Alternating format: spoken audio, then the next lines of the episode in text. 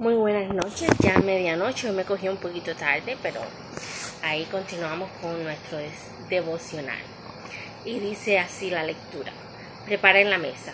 El padre sabe que el hijo tiene hambre, lo ha sabido siempre, pero ahora, al fin, el hijo ha entendido que su padre es el único que puede llenar su necesidad. Maten el tenero que hemos engordado. ¿Crees que en casualidad que en esta historia el Padre haya mandado a buscar comida? Dios conoce tu hambre y anhela saciarla. Ni siquiera esperó a que el Hijo pidiera alimento. Tu Padre Celestial sabe que tienes necesidad.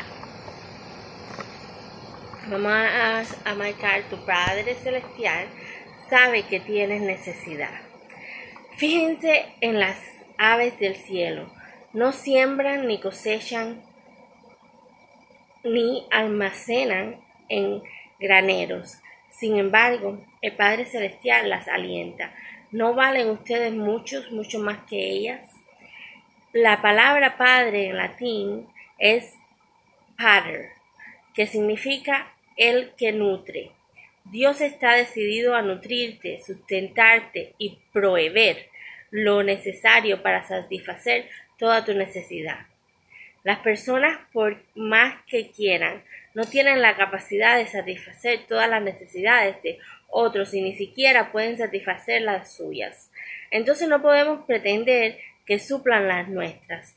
Nosotros tenemos limitaciones, pero Dios no. A Él no le falta nada y quiere darlo todo.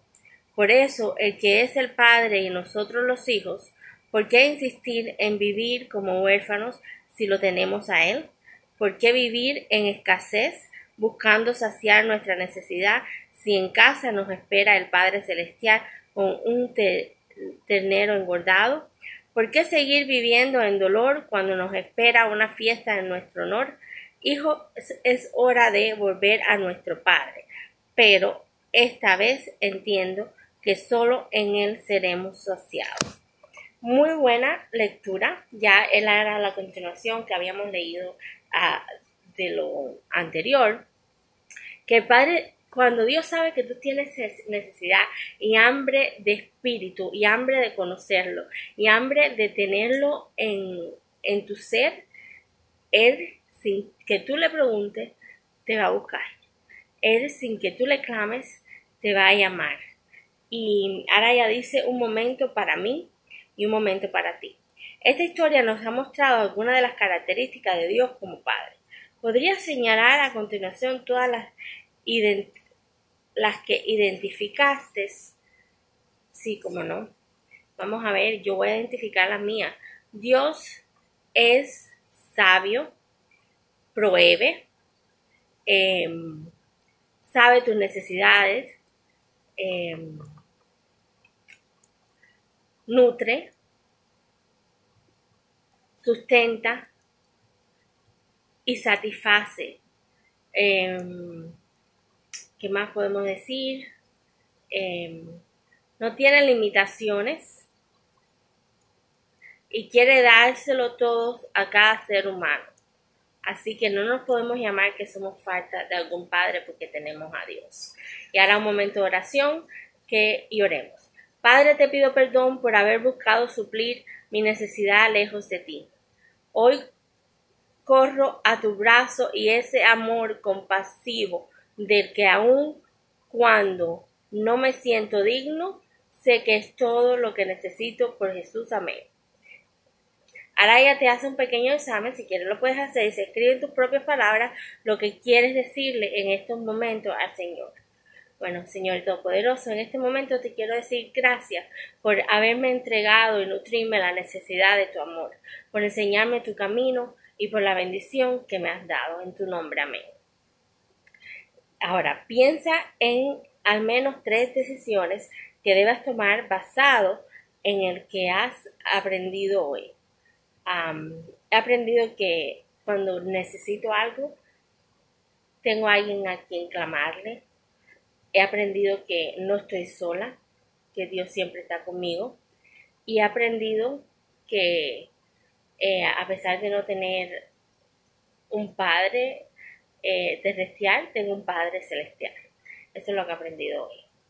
Eh, entonces, en la Biblia, y vamos a empezar a leer el capítulo 17, que dice que David mata a Goliat. Bueno, ya eh, tenemos lo más importante, que Dios eh, eligió a David para sustituir a Saúl y dice que los filisteos juntaron sus ejércitos para la guerra y se congregaron en Soco, que es de Judá, y acamparon entre Soco y Aseca, en Efes Damín. También Saúl y los hombres de Israel se juntaron y acamparon en el valle de Elá y se pusieron en orden de batalla contra los filisteos. Y los filisteos estaban sobre un monte a un lado de Israel, estaba sobre otro monte al otro lado, y el valle entre ellos. Salió entonces del campamento de los filisteos un paladín, el cual se llamaba Goliat, y de Gat, y tenía de altura seis codos y un palmo imagínate, Goliat era un hombre filisteo que era de un tamaño de seis pies y manos grandes, eh, enorme, y traía un saco de bronce en su cabeza y llevaba una cota de malla y era el peso de la cota de cinco mil ciclos de bronce. Así que era un hombre eh, bien pesado, bien pronunciado, bien alto, y sobre sus piernas traía grebas de bronce y jávila de bronce entre sus hombros, so, con un armamento cubriéndose, eh, eh, cubriéndose para que no lo derrotaran en cualquier guerra que hubiera. Él hasta de su lanza era como un rodillo de telar y tenía el hierro de su lanza seiscientos ciclos de hierro e iba escudero delante de él.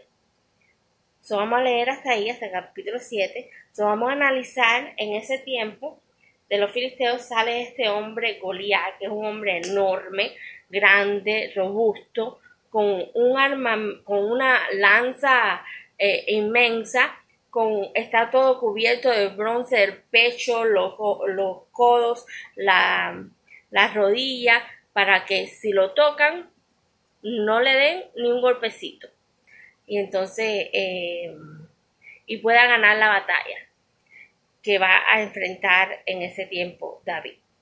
¿Cómo David lo logra? Después veremos próximamente. Pero ya describimos cómo, cómo se veía Goliat, es bastante intenso. El capítulo tiene 58 eh, versículos. Llegamos hasta el 7 nada más y es lo que vamos a estar leyendo eh, durante esta semana. Un besito, buenas noches, ya oramos, ya le pedimos a Dios que Dios los acompañe en sus sueños y que puedan descansar. Amén.